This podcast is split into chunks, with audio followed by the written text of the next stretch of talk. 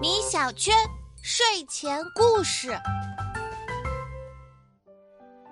鸡舍里最近发生了一件稀奇事，每晚都会有一只鸡被黑影蛊惑，梦游着从鸡舍溜出去，再被残忍的吃掉。这究竟是谁搞的鬼？而凶手又是如何露出马脚的呢？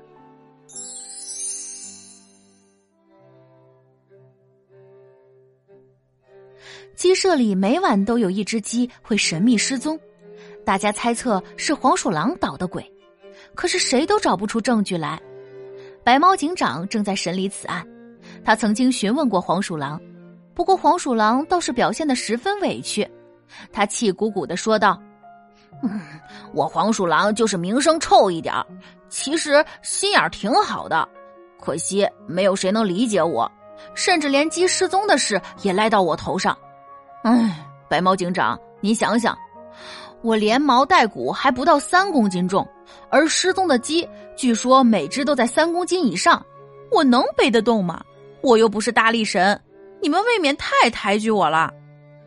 黄鼠狼的话听起来也有些道理，这个案子令白猫警长头痛不已，他只好请聪明的小猴子协助破案。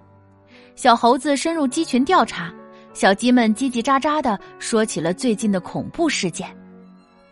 我们每天晚上都能看见一个黑影，对，那个黑影只要一来，就会有伙伴像着了魔似的梦游着和那黑影一起前进，然后他就再也没回来过。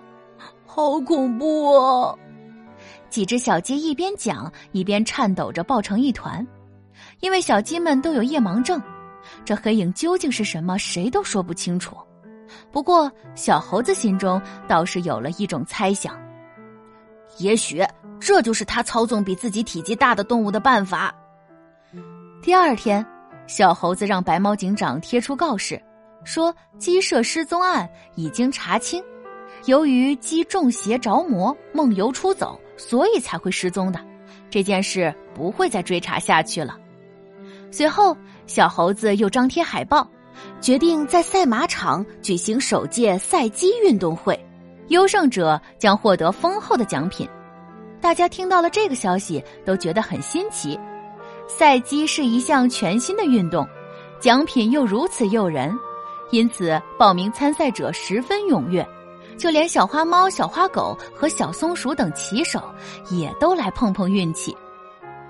比赛开始了。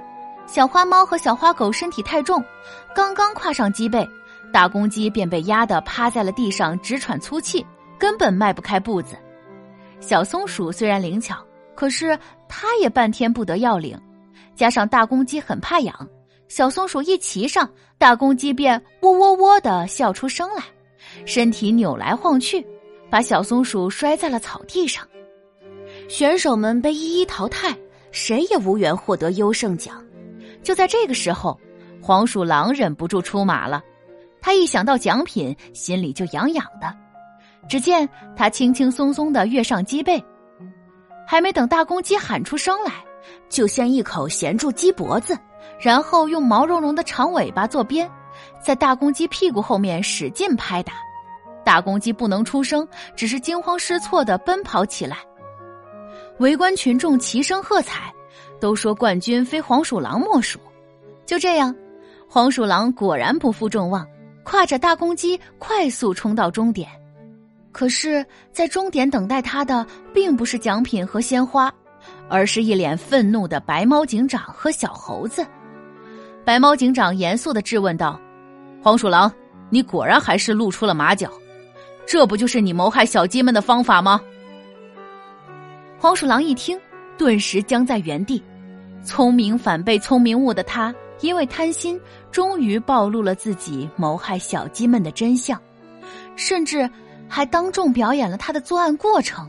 白猫警长抓住了黄鼠狼，对围观的小动物们宣布道：“现在真相大白了，我宣布鸡舍失踪一案到此结案，小鸡们再也不用担惊受怕，为那个神秘的黑影忧虑了。” 太好了，我们终于能睡个安稳觉了。是啊，黄鼠狼可太狡猾了，这种办法都能想得出来。终于，鸡舍恢复了安宁，可恶的黄鼠狼也得到了应有的惩罚。这可多亏了机智聪明的小猴子和白猫警长啊！宝贝，若想人不知，除非己莫为。